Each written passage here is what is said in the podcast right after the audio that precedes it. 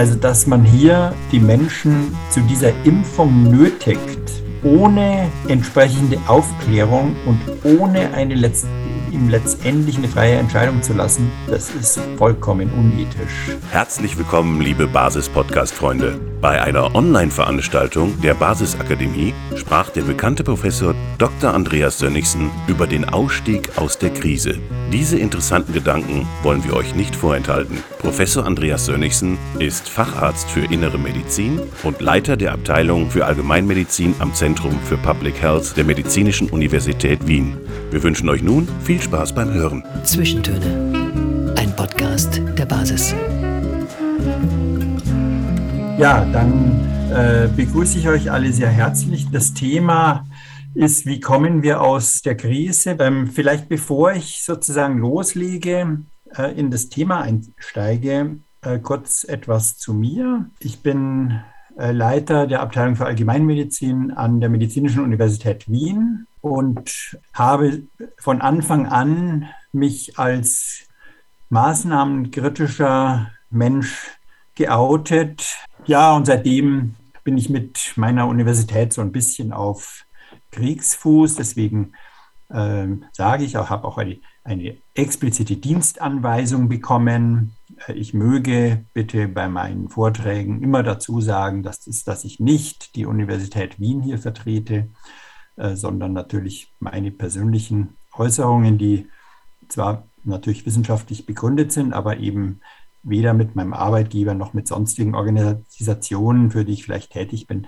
auch nicht mit der Basis, ja, äh, sage ich auch gleich dazu, abgestimmt sind und die natürlich dann auch nicht notwendigerweise die Meinung dieser Organisationen darstellen.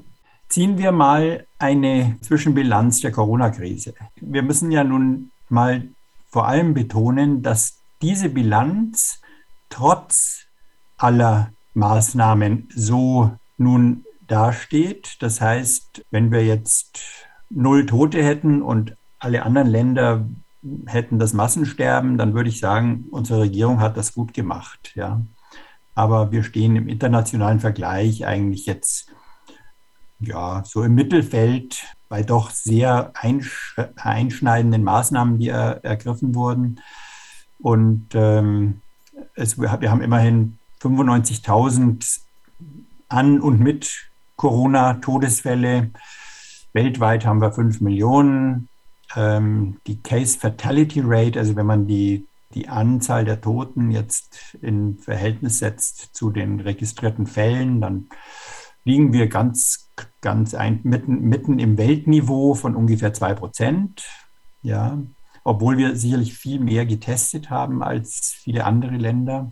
Und die Infection Fatality Rate, wenn man jetzt da nur eine deutsche äh, Prävalenzstudie mal her heranzieht, die Studie von Streeck 2020, da hatten wir eine IFR von 0,36 und Ioannidis, äh, der amerikanische Epidemiologe, der ein Systematic Review mit, glaube ich, über 300 Studien weltweit gemacht hat, ist auf so eine mittlere IFR von 0,15 gekommen, also noch etwas niedriger. Mit beiden liegen wir so grob im Bereich einer etwas schwereren Influenza-Welle. Ja, also das heißt, wenn man sich die IFRs so anschaut, dann fragt man sich, naja, war das wirklich alles so notwendig, was wir da, was wir da gemacht haben? Und wie wäre es denn gewesen, wenn wir es nicht gemacht hätten? Wäre es dann wirklich viel schlimmer gewesen? Da werden wir auch noch mal ein bisschen ein, äh, genauer drauf eingehen. Ja, die Maßnahmenbilanz dann auf der anderen Seite, also einmal die Corona-Bilanz, was macht das Virus und auf der anderen Seite, was, was haben die Maßnahmen angerichtet. Wir haben ungefähr 1,3 Billionen an Kosten angehäuft, direkten und indirekten, die wahrscheinlich unsere Urenkel noch abbezahlen. Außer es gibt dann mal eine kräftige Inflation und wir, wir entwerten damit eben Eigentum. Äh, wir haben die Arbeitslosigkeit weitgehend wieder zurückgefahren. Ob das nur ein künstlicher Hype ist, der jetzt im Moment äh, sozusagen uns ja ein bisschen über die, über die eigentliche Situation hin, hinweg rettet, natürlich auch mit, mit den Corona-Hilfsmaßnahmen, äh, den staatlichen äh, finanziert, äh, die ja doch alle irgendwie mal wieder zurückbezahlt werden müssen. Äh, wir sind immer noch ähm, deutlich über der Arbeitslosigkeit von 10, 19. Also man muss ja immer jahreszeitlich das vergleichen.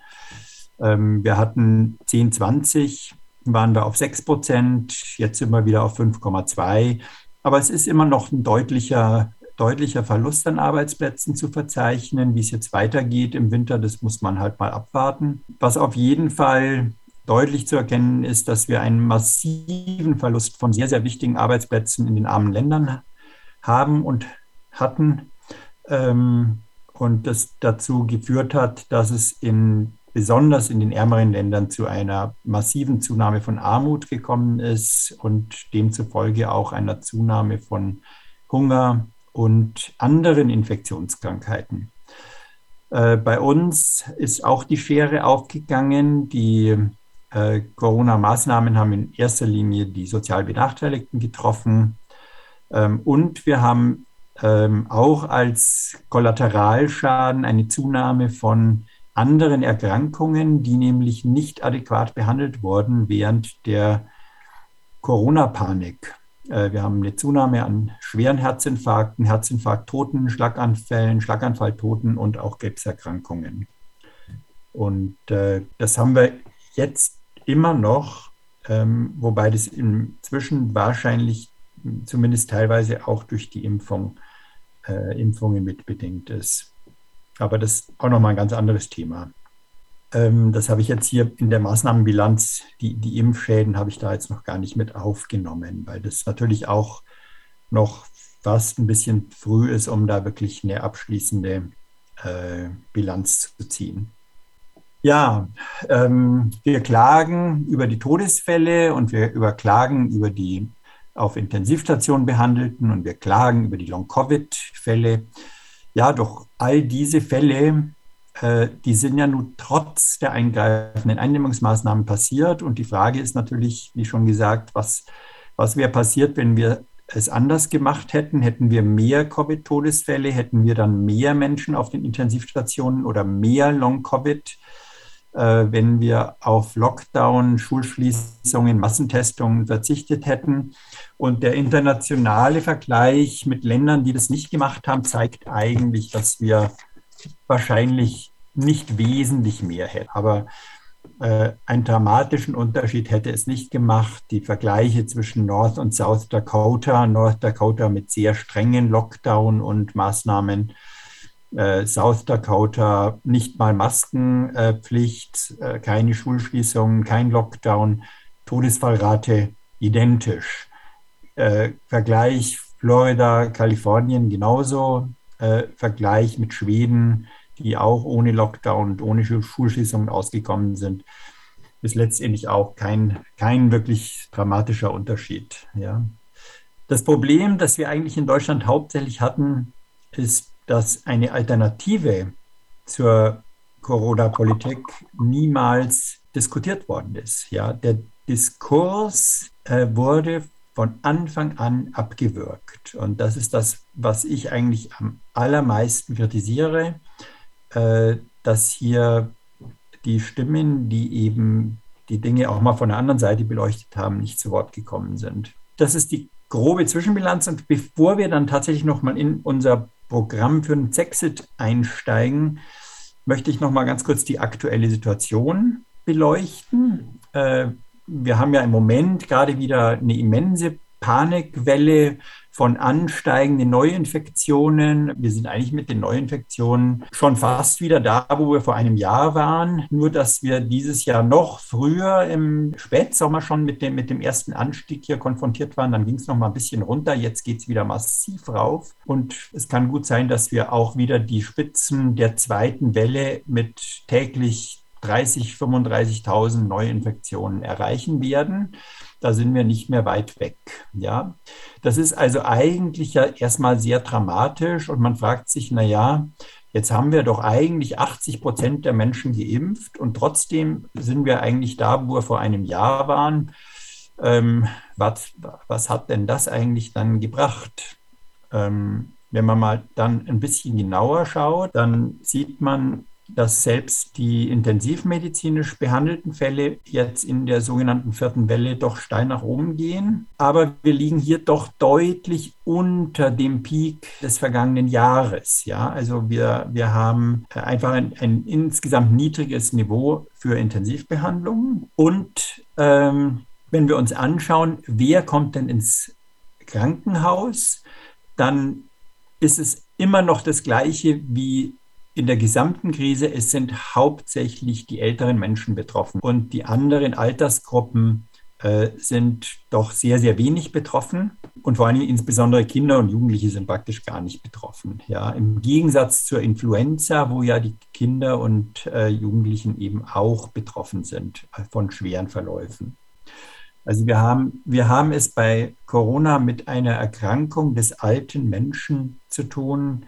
Das hat sich auch seit Beginn der Krise nicht verändert und hat sich auch durch die Impfung nicht verändert. Es ist immer noch eine Erkrankung der alten Menschen. Es sterben in erster Linie alte Menschen mit Vorerkrankungen oder Begleiterkrankungen wie Hypertonie, Diabetes, äh, Herz-Kreislauf-Erkrankungen und Erkrankungen der Atemwege um es ganz grob zusammenzufassen. Eine ganz wichtige Aussage, die wir jetzt treffen können, ist, Covid wird mit jeder neuen Welle harmloser. Das, haben wir, das sehen wir sehr, sehr deutlich.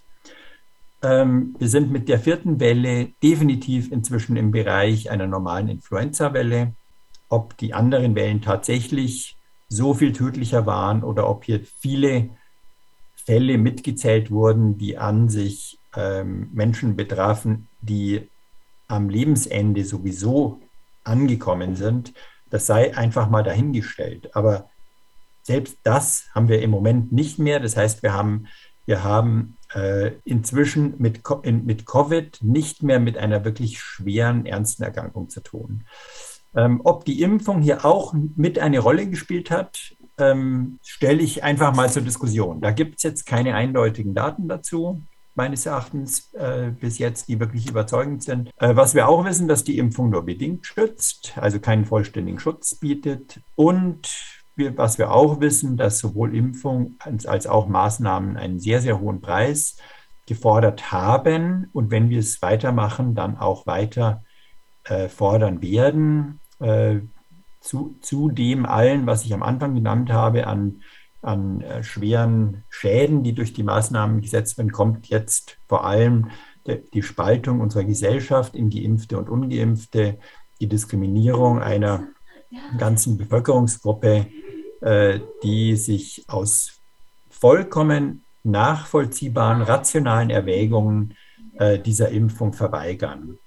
Ähm, denn wie gesagt, ist die Impfung ist mit hohen Risiken behaftet. Wir wissen wenig äh, bis gar nichts über Langzeiteffekte und äh, die Impfung schützt weder vor äh, Erkrankung noch vor der Weitergabe der Erkrankung und sie schützt äh, junge und Jugendliche und junge äh, Erwachsene gar nicht, weil die haben durch Covid sowieso nichts zu befürchten. Ja? Sodass die Impfung natürlich dann äh, mit ihren Schäden viel äh, stärker zu Buche schlägt. Und das, äh, was man auch eben sehr wichtig, was sehr wichtig ist, was man be beachten muss, wenn man über die Impfung spricht. Covid ähm, hat bis jetzt in Deutschland gerade mal 5 Prozent der Bevölkerung betroffen. Ja? Also wir haben äh, inzwischen ungefähr 5 Prozent der Bevölkerung positiv PCR getestet. Ja? Das heißt, das waren die, die wir tatsächlich gemessen haben. Ob die nur alle krank waren, ist ja noch die zweite Frage. Ähm, aber 5%, es waren trotzdem nur 5% der Bevölkerung. Also die wirklich Kranken waren noch weniger. Ja? Gestorben sind natürlich noch, noch viel weniger. Impfen tun wir aber alle. Ja, also wir, wir, wir sind ja jetzt bei knapp 80 Prozent der erwachsenen Bevölkerung, die geimpft wurden. Das heißt, wir impfen ein Vielfaches von den Menschen, die tatsächlich mit Covid konfrontiert werden. Und äh, deswegen schlagen natürlich auch die Impfschäden, die vielleicht insgesamt selten sind, aber die schlagen viel stärker zu Buche, weil wir eben die ganze Bevölkerung diesem Risiko aussetzen. Ja, wie kommen wir da raus? Was ist denn die Alternative? Ähm, als erstes brauchen wir mal einen unabhängigen Expertenrat. Ja, also das kann nicht sein, dass die Regierung sich ihr genehme Experten aussucht, die noch dazu mit massiven Interessenkonflikten äh, äh, behaftet sind, wie zum Beispiel Herr Drosten, von dem, um den es allerdings relativ still geworden ist in letzter Zeit, muss man sagen, aber der natürlich in den ersten, im ersten Jahr der Krise eine, eine sehr markante Rolle gespielt hat und der einen massivsten Interessenkonflikt hat als sogenannter Erfinder und auch äh, verbandelt mit dem Hersteller des PCR-Tests des Deutschen. Also so jemand als Regierungsberater ist einfach untragbar. Ja? Also wir brauchen unabhängige Gremien. Und es gibt ja solche Gremien, die Arbeitsgruppe Corona-Strategie, die diverse Papiere zur Bewältigung dieser Krise äh, veröffentlicht haben und die einfach ignoriert wurden. Also das ist, das, das ist unfassbar, ja. Ich meine, das ist eine Expertise, die, hier, die wir hier in Deutschland haben. Äh, Antes, ja, langjähriger äh, Mitglied des IBM-Netzwerks, Vorsitzender des IBM-Netzwerks, ein, ein kritischer Kopf, ein, ein, ein rational mathematisch denkender Mensch. Schrappe, ja, mit Erfahrungen als Universitätsdekan in Witten, als Klinikchef in Marburg. Also das sind Leute, die haben ein, einen unheimlichen Erfahrungsschatz, was das Gesundheitssystem anbetrifft. Und die hat man einfach ignoriert und, und diffamiert als Corona-Leugner und, und, und Schwurbler. Also das ist un, unglaublich. Ja. Das Gleiche gilt für die für die Covid-19 Data Analysis Group von der LMU München, die Kodak-Gruppe. Äh, das, sind, das sind Menschen, die denken können. Die hat man einfach ausgeblendet. Die, die tauchen in den offiziellen Medien nicht auf. Die, die publizieren ihre Papiere und die bleiben da liegen und werden missachtet bzw. diskreditiert. Es gibt Initiativen die, die, die juristische Seite noch mit einbeziehen, wie die äh, MWGFD, ja, wo Bakti, Hockerts und so weiter dran sind. Das sind ja, das sind Leute, die haben ihr ganzes Leben sich mit Medizin, mit Epidemiologie, mit Daten befasst. Die haben einen unglaublichen Erfahrungsschatz und werden einfach diffamiert und ignoriert. Ja? Bestenfalls. Der Hockerts, äh, ja, der, den haben sie ja systematisch kaputt gemacht. Dann gibt es die Initiative 1 bis 19, wo der Paul Brandenburg drin ist und so weiter und so fort. Also es gibt diverse Initiativen und Arbeitsgruppen in Deutschland, die hier beitragen könnten und die man einfach ausgegrenzt hat. Ähm, und dann fragt man sich natürlich, warum? Ja, was ist der Grund, dass man, dass man Leute mit so viel Fachkenntnis und Renommee einfach ausschaltet. Und dann wundern, wundern sich die äh, Menschen, dass hier die Verschwörungstheorien aus dem Boden sprießen. Ja? Wo, wo jeder sich fragt, ja warum? Das muss doch einen Grund haben. Also, wir brauchen einen unabhängigen Expertenrat. Am besten wäre es, wir würden diese Leute hier, diese verschiedenen Initiativen zusammenbringen und ja, wir brauchen natürlich dann ein politisches, einen politischen Arm, der diesem Expertenrat auch zu Gehör verhilft. Und er muss natürlich interprofessionell besetzt sein, da wie, wie diese Gruppen teilweise sind. Ja, da gehören Mediziner rein, da gehören Virologen, Epidemiologen, Public Health Experten, Psychologen, die Pflege gehört damit rein. Ja, ich meine, 40 Prozent der Corona-Toten sind in Alten- und Pflegeheimen gestorben. Und wir haben uns nicht darum gekümmert. Wir haben das vernachlässigt. Wir haben den Sommer 2020, die Pause, und im Sommer 2021 wieder. Wir haben die vorübergehen lassen und haben uns nicht um die Pflegeheime gekümmert. Und jetzt ist es wieder so, dass der Großteil der schweren Verläufe der, der in, intensiv Behandelten sind die über 80-Jährigen. Da fragt man sich, ja Leute, was habt ihr eigentlich die letzten anderthalb Jahre gemacht? Soziologen, Juristen, die Ökonomie, ja. Also wir haben Billionen sozusagen in den Sand gesetzt, weltweit, äh, für diese Krisenbewältigung und haben völlig außer Acht gelassen, was das sonst für Schäden verursacht. Die Pädagogen sind nicht gefragt worden. Ja? Wir haben die Schulen einfach zugemacht. Ohne Sinn und Verstand, ohne irgendeinen wissenschaftlichen Nachweis, dass das irgendwas bringt. Und unsere Ethiker, die haben ja auf der ganzen Linie versagt. Wo ist, wo ist der Deutsche Ethikrat? Wo ist der Aufschrei? Also man steht eigentlich nur fassungslos äh, vor dieser Krisenbewältigung und fragt sich, was ist da eigentlich passiert? Und in diesen Expertenrat, da gehören Personen mit Interessenkonflikten la Drosten etc. überhaupt nicht rein. Ja, Machtbegrenzung, das, was die Basis natürlich mit ihrer zweiten Säule fordert, Interessenkonflikte aus Industrie, Politik, Medien etc., die haben in so einem Expertenrat nichts verloren. Und wenn man sich die Experten, die vermeintlichen Experten anschaut, mit äh, denen sich die Regierung umgibt, die sind alle mit irgendwelchen Interessenkonflikten verbandelt. Das, das Infektionsschutzgesetz ist in den letzten anderthalb Jahren dermaßen malträtiert worden, dass wir eigentlich eine generelle Neufassung brauchen. Ähm, der Paragraph 2, Ziffer 2 mit, mit der sogenannten asymptomatischen Infektion, der ist sozusagen neu da reingemogelt worden, der gehört natürlich wieder raus. Gesunde sind gesund. Ja, wir brauchen keine 3G-Regelung, sondern wir brauchen eine 1G-Regelung für Gesunde. Gesunde sind eben gesund und die soll man weder testen noch sonst irgendwas mit ihnen machen, äh, sondern die soll man einfach in Ruhe lassen. Ähm, die Paragraphen 9 und 10, die wurden umgemodelt, sodass man einen Freibrief geschaffen hat für die Regierung, Verordnungen am Parlament vorbeizumogeln. Äh, unterstützt durch eine epidemische Notlage von nationaler Tragweite, die eigentlich zu keinem Zeitpunkt bestand. Also wenn man sich jetzt das anschaut, wie ich schon sagte, es sind bis jetzt fünf Prozent der deutschen Bevölkerung positiv getestet worden in, in 20 Monaten. Fünf Prozent. Wo ist denn bitte eigentlich die Pandemie? Ich meine, da, da fragt man sich, wie, wie, ist denn, wie ist denn Pandemie? Da, da stimmt doch irgendwas an der Definition nicht. Ja? Und auch, auch, dass diese epidemische Notlage äh, nationaler Tragweite, die ist ja auch unzureichend definiert. Ja?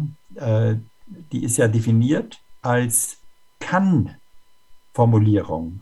Also wenn etwas sein kann, dann ist es bereits möglich, dass diese epidemische Notlage verhängt wird.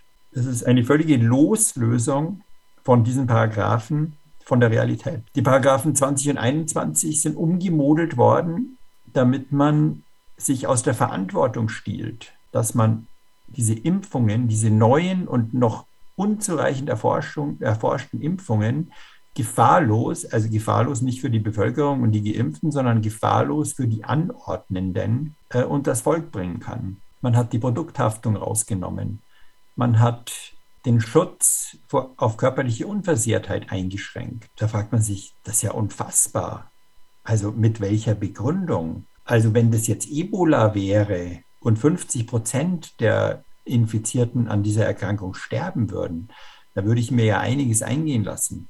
Aber für diese Erkrankung, an der das Durchschnittsalter der Verstorbenen liegt bei 83 Jahren und 40 Prozent sind in Pflegeheimen, das ist unverständlich, ist unbegreiflich. Also das muss natürlich der Expertenrat dann in Angriff nehmen, dass dieses Infektionsschutzgesetz wieder auf vernünftige Beine gestellt wird. Bezüglich Diagnostik und Inzidenz müssen wir wieder zu einer guten Medizin zurückkehren, nicht nur im Hinblick auf Corona, sondern das müssen wir überhaupt. Unser gesamtes Gesundheitssystem ist verkommen zu einer Gesundheitswirtschaft, in der nur noch Gewinninteressen eine Rolle spielen. Keine Diagnose ohne klinische Beurteilung, es kann nicht sein, dass wir eine Bevölkerung Massen screenen und nur aufgrund eines Testergebnisses die Menschen in Quarantäne schicken, zu Kranken erklären, sie impfen. Also die ganze Medizin ist auf den Kopf gestellt. Das ist das Gegenteil von dem, was ich meinen Studierenden seit vielen Jahren lehre. Und die Universitäten machen mit. Das ist für mich vollkommen unbegreiflich. Und wenn wir schon einen Labortest nehmen, dann müssen wir zumindest dafür sorgen, dass es eine eindeutige Definition und Standardisierung von Laborergebnissen gibt. Der PCR-Test wird von Labor zu Labor unterschiedlich gehandhabt. Ein CT-Wert von 35 in einem Labor entspricht vielleicht einem CT-Wert von 28 in einem anderen. Es gibt überhaupt keine Standardisierung. Und es gibt keinen Cut-off. Ab wann, ab, also wir wissen, dass ab einem CT-Wert von ungefähr 30 Infektiosität praktisch ausgeschlossen ist. Aber es werden CT-Werte von über 40 teilweise noch als Test positiv gewertet. Wenn wir eine Inzidenz messen wollen, dann müssen wir das so machen, wie wir es gelernt haben. Wir müssen repräsentative Zufallsstichproben ziehen und da Test erheben und ärztlichen Befund gleichzeitig. Ähm, und, und dann können wir was über die Inzidenz sagen. Aber eine Inzidenz die über ungezielte Massentests ohne Beurteilung der klinischen Symptomatik erfolgt, so wie wir das jetzt im Moment haben, ja, 350 Neuerkrankungen pro 100.000 Einwohner. Neuerkrankungen, das sind doch gar keine Neuerkrankungen, das sind positive Testergebnisse mit einem Test, der nicht standardisiert ist, wo, wo ich nicht mal weiß, misst der eigentlich das, was er messen soll. Infektionsprophylaxe. Natürlich müssen wir Infektionsprophylaxe betreiben. Ich meine, äh, ich glaube, dass es unvernünftig ist, die Corona-Epidemie, äh, ich nenne es jetzt mal Epidemie, ja, Pandemie, kann man sich darüber streiten. Pandemie vielleicht deswegen, weil es tatsächlich weltweit aufgetreten ist. Ähm, die, die, existiert, ja, das Virus existiert, also ich bin kein Virusleugner, ich glaube, das Viruskonzept ist relativ gut etabliert in der Medizin, in der Naturwissenschaft. Ähm, es gibt zumindest kein besseres Konzept für die Erklärung von Viruserkrankungen. Das Ding ist ansteckend, auch keine Frage. Das heißt, wir können hier auch was lernen aus der Krise. Ja, also wenn ich zum Beispiel an meine eigene Praxis denke, ich habe 14 Jahre eine Praxis in München gehabt, in eine hausärztliche, und wir hatten ohne viel drüber nachzudenken, hatten wir ein Wartezimmer, in dem dicht gedrängt die chronisch kranken alten Menschen und die infektiösen Grippekranken in der Grippesaison, die saßen da dicht auf dicht. Wir haben die nicht getrennt. Das können wir mitnehmen aus dieser Krise. Da können wir was lernen daraus. Wir können die Trennung von Gesunden und Kranken im Gesundheits- und Pflegebereich optimieren indem wir zum Beispiel in Arztpraxen zwei Wartezimmer einrichten, zwei Bereiche oder zumindest eine zeitliche Trennung. Ja? Die Infektiösen sollen in die Akutsprechstunde kommen und in der Zeit haben dann chronisch Kranke in der Praxis nichts zu äh, tun und danach wird kräftig durchgelüftet und so weiter. Also das können wir, das können wir schaffen.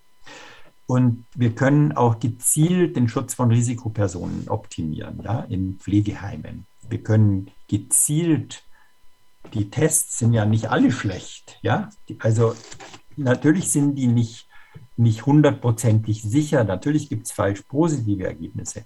Aber wenn man Tests sinnvoll einsetzt, zum Beispiel indem man einmal in der Woche das, das Personal auf Pflegestationen testet oder Besucher auch mindestens mal einen Antigentest anbietet, bevor sie, bevor sie äh, das Altenheim, da ist ja überhaupt nichts dagegen einzuwenden. Äh, also gezielter Schutz von Risikopersonen, ich glaube, da, äh, da könnten wir viel besser äh, sein, als wir das im Moment sind. Ähm, und viel effektiver tatsächlich Corona, schwere Corona-Erkrankungen und Todesfälle verhindern. Ähm, allgemeine Hygienemaßnahmen, Händedesinfektion, Abstand von Erkrankten, Hus- und Niesetikette, Lüften, Vermeidung von Menschenansammlungen in beengten Räumen. Das ist eigentlich alles selbstverständlich. Und Ähm, was vielleicht auch selbstverständlicher geworden ist oder werden sollte, ist, dass Menschen, die Erkrankungssymptome haben, also die Erkältungssymptome haben, die husten, äh, die sozusagen als Viren schleudern hier durch die Landschaft äh, laufen, die sollen gefälligst daheim bleiben. Ja, ich finde, das kann man verlangen und die haben auch am Arbeitsplatz nichts zu suchen. Ja, also das können wir aus der Krise lernen. Ja, wenn die unbedingt arbeiten wollen, dann sollen sie im Homeoffice arbeiten. Ähm, aber die sollen nicht an den Arbeitsplatz kommen und da die anderen anstecken. Äh, das, das können wir mitnehmen. Ja. Aber darüber hinaus dürfen nur Maßnahmen angeordnet werden, für die ein solider Evidenznachweis erbracht wurde oder Zumindest müsste, wenn wir solche Maßnahmen wie Schulschließungen oder sowas in Erwägung ziehen, dann muss das begleitend beforscht werden. Also wir, wir haben vom Deutschen Netzwerk Evidenzbasierte Medizin, haben wir ganz am Anfang, der, wie, wie die Lockdowns beschlossen wurden, im März 2020, haben wir gesagt, Leute, wenn ihr sowas macht, dann lasst bitte die Kohortenstudien mitlaufen. Ja, schließt nicht alle Schulen, sondern schließt ein paar Schulen und lasst andere offen. Und dann vergleichen wir diese Schulen miteinander, um Daten zu generieren, aus denen wir dann tatsächlich gute Maßnahmen ableiten können, wo wir testen können, was bringen die Maßnahmen und, und, und, oder was bringen sie eben nicht. Und wenn sie nichts bringen oder kaum was bringen, dann lassen wir es eben dann auch sein. Aber stattdessen wurde mit irgendwelchen völlig diffusen Modellrechnungen, die die Komplexität der Wir Wirklichkeit einfach leider gar nicht richtig abbilden können, weil wenn ich einen Parameter ändere, dann ändert sich das ganze Modell und es kommt was anderes raus. Deswegen kann man die ganzen Modellrechnungen in der Pfeife rauchen. Die sind ja auch alle nicht eingetroffen, äh, weil sie eben so gerechnet wurden, dass derjenige, der sie gerechnet hat, das rauskommen lässt, was er gerne rauskommen lassen will. Ja, das ist Unsinn. Mit sowas brauchen wir nicht anfangen. Wir brauchen harte Daten und die müssen wir gewinnen und die kriegen wir nur, indem wir gute Studien machen. Also, wenn Maßnahmen, dann mindestens mit Studien begleiten oder es muss eben ein solider Evidenznachweis bereits vorliegen. Haben wir praktisch für keine der, der Maßnahmen, die ergriffen wurden. Und staatliche Propaganda für industrielle Produkte, die brauchen wir schon gar nicht. Ja irgendwie Darstellung von egal was es ist als alternativlos, so wie es uns in, anderthalb, in den letzten anderthalb Jahren ständig gesagt wurde, das brauchen wir auch nicht. Wir, man muss über Alternativen diskutieren, offen diskutieren, wissenschaftlich fundiert diskutieren und dann zu vernünftigen Entscheidungen kommen und nicht, nicht zu Propagandaentscheidungen. Bezüglich der Therapie haben wir viel gelernt. Wir haben sehr viel gelernt. Äh, am Anfang sind viel zu viele Patienten intubiert worden. Die haben wir umgebracht, muss man ganz klar sagen. Auf den Intensivstationen sind viel mehr Menschen gestorben, als hätten sterben müssen. Wir haben zu früh auf Intensiv ver, äh, verlegt. Ähm, wir haben nur die äh, Pulsoximeterwerte genommen, also die Sauerstoffsättigung. Und wir wissen heute, dass Corona-Patienten auch mit einer Sättigung von 60 Prozent gut mit ein bisschen Sauerstoff äh, zu Hause versorgt werden können, die müssen nicht auf die Intensivstation und die müssen schon gar nicht intubiert werden. Ja? Und brauchen auch keine ECMO. Also sehr viele solche Behandlungen sind leider tatsächlich eingesetzt worden, weil finanzielle Anreize dafür bestehen in unserem Gesundheitssystem.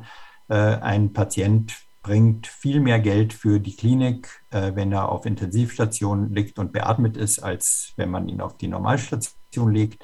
Und äh, das sind einfach Fehlentwicklungen im Gesundheitssystem, die wir generell äh, angehen müssen und verbessern müssen. Ähm, alternative Behandlungskonzepte, Ivermectin, Vitamin D hochdosiert und so weiter, das ist alles viel zu wenig beachtet worden. Ähm, da gibt es inzwischen gute Daten dazu. Ähm, und wir brauchen eigentlich eine entsprechende Entwicklung und Umsetzung von standardisierten Behandlungsprotokollen. Ähm, da gibt es Ansätze dazu, äh, die werden leider von den offiziellen Fachgesellschaften ähm, nur unzureichend umgesetzt. Ähm, da, da, da müssen wir nachbessern. Ja? Äh, das wäre etwas, was auch diese Expertenkommission in Angriff nehmen muss. Ja, unsere Versorgungskapazitäten. Ähm, wir sprechen auf der einen Seite von Überlastung der Intensivstationen und der Spitäler. Auf der anderen Seite werden äh, Spitalsbetten und Intensivkapazitäten abgebaut, weil die Stiftung Bertelsmann in, einem, in einer Studie 2018 angeblich herausgefunden haben will, dass wir viel zu viele Krankenhausbetten haben. Das ist mir doch ein ziemlicher Widerspruch. Und äh, tatsächlich ist es so, dass wir natürlich Überkapazitäten geschafft haben, aber nicht in den Disziplinen, in denen wir es brauchen, sondern da, wo es gewinnbringend ist. Und das ist eine unmittelbare Folge äh, der Überführung von Krankenhäusern in Klinikkonzerne, äh, denen es völlig wurscht ist, was mit dem Patienten passiert. Hauptsache die Kasse stimmt am Ende für die Anleger.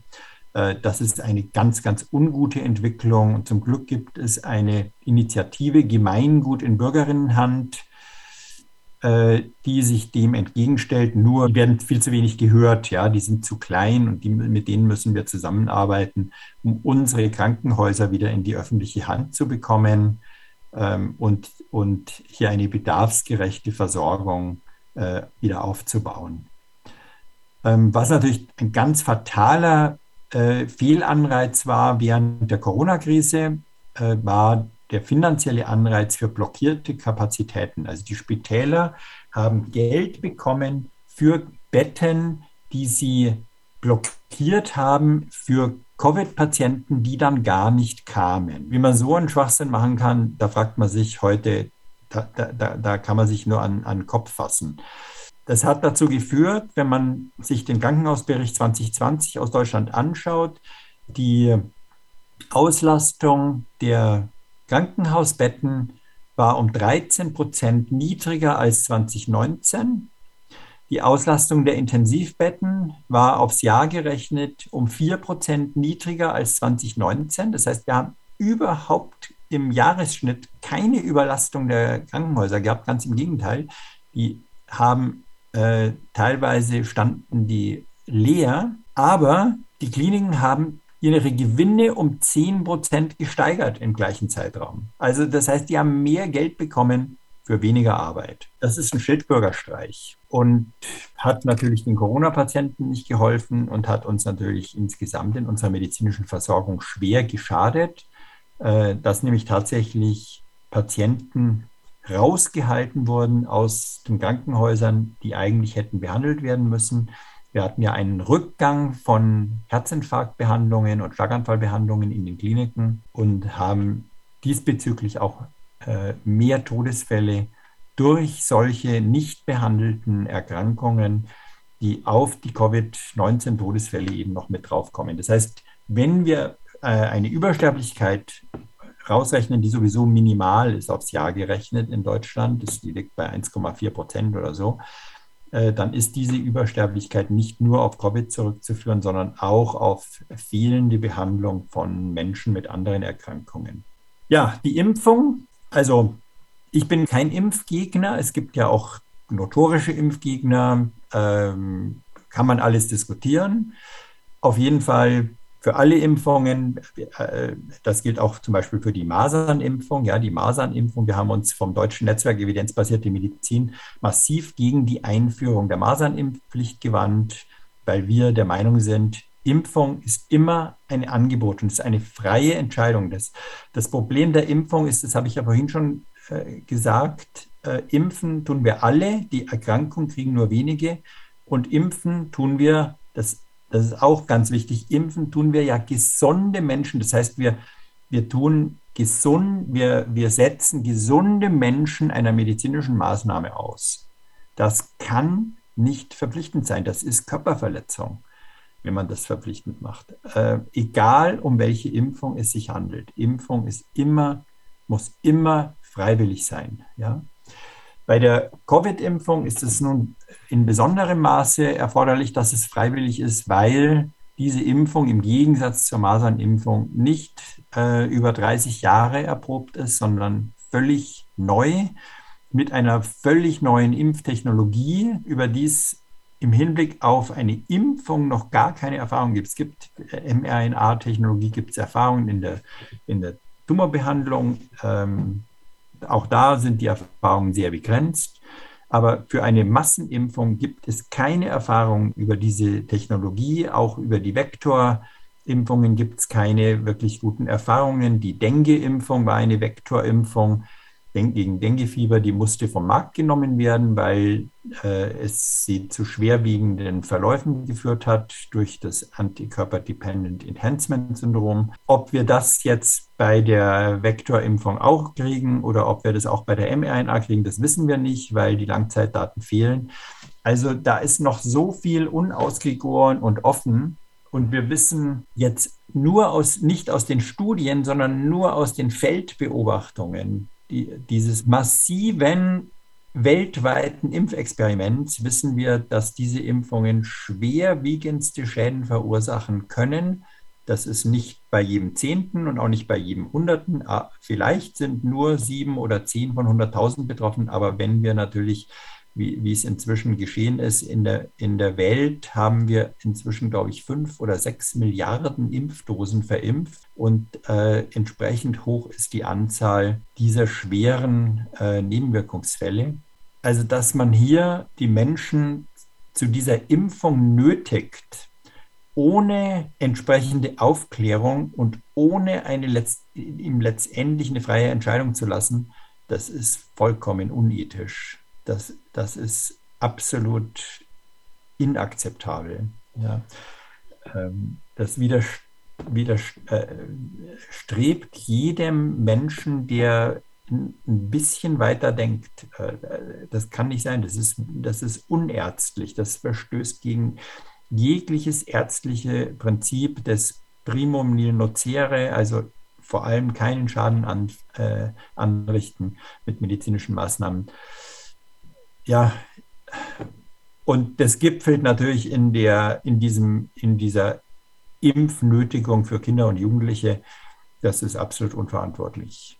Ähm, unfassbar, was, was hier passiert mit unseren, mit unseren Kindern und Jugendlichen. Ja, äh, das Ganze wird ja mit unterhalten durch leider eben nicht unabhängige staatliche Institutionen wie das Robert Koch Institut, das Paul-Ehrlich-Institut und die STIKO, die letztendlich mehr oder weniger alle dem Gesundheitsministerium und der, den Einflüssen der Regierung unterstehen. Ähm, die Leiter dieser Institutionen haben massive Interessenkonflikte, sind verbandelt mit der Industrie.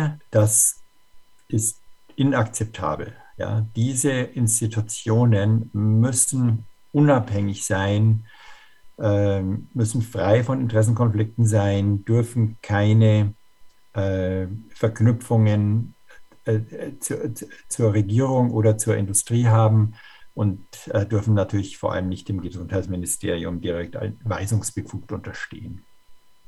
Ja, jetzt kommen wir zum den letzten beiden Punkten. Wir brauchen einen Untersuchungsausschuss, der die Fehler aufarbeitet, die gemacht wurden in den letzten 20 Monaten. Äh, unserer gesamten Bevölkerung ist wahrscheinlich viel mehr Leid durch die Maßnahmen zugefügt worden als durch das Virus selbst. Und das müssen wir aufarbeiten, sehr akribisch analysieren. Und dafür brauchen wir einen unabhängigen Untersuchungsausschuss, der hier die Daten analysiert, die Daten sehr genau anschaut, um auch, auch Datenfehler aufzudecken, auch viel Entwicklungen bei der Datenenthebung und bei der Dateninterpretation. Und äh, die, diese offensichtlichen Fehlentscheidungen, die wir jetzt eigentlich schon eklatant erkennen können, die müssen analysiert werden hinsichtlich der Ursache und der Verursacher. Und die betroffenen Personen müssen in irgendeiner Form zur Verantwortung gezogen werden. Ja äh, insbesondere hinsichtlich der verheerenden Impfnebenwirkungen. Und hier spreche ich vor allem meine vielen Kollegen an, die diesen Impfwahnsinn mitmachen und unterstützen und die sogar so weit gehen, dass sie ungeimpfte Patienten nicht mehr behandeln wollen. dass das Ärzte sind, ist einfach nur unfassbar. Ähm, da fragt man sich, wo haben die äh, ihre Medizin gelernt? Ja, und dann äh, müssen die Opfer dieser ganzen Maßnahmen angemessen entschädigt werden. Ähm, das gilt natürlich vor allem auch für die Impfschäden. Und ähm, diese Entschädigung muss natürlich irgendwie finanziert werden. Und hier müssen wir die wirtschaftlichen Profiteure der Krise, die gibt es nicht zu knapp. Das ist natürlich die gesamte Pharmaindustrie, die Maskenhersteller, die Testhersteller, die ganze IT-Branche, die massiv in dieser Krise profitiert hat von der Digitalisierung, der, ja, was wir jetzt hier machen, auch Zoom-Konferenzen, ja, letztendlich äh, der ganze Online-Handel, die haben massiv von der Krise profitiert und die müssen wir auch an der Wiedergutmachung, der Finanzierung der Wiedergutmachung beteiligen. Danke fürs Zuhören und ich hoffe, dass wir diesen Zehn-Punkte-Plan mit der Basis vielleicht noch ein bisschen weiter optimieren und konsensieren und dann auf den Weg bringen und den auch dann tatsächlich politisch umsetzen. Zwischentöne. Ein Podcast der Basis.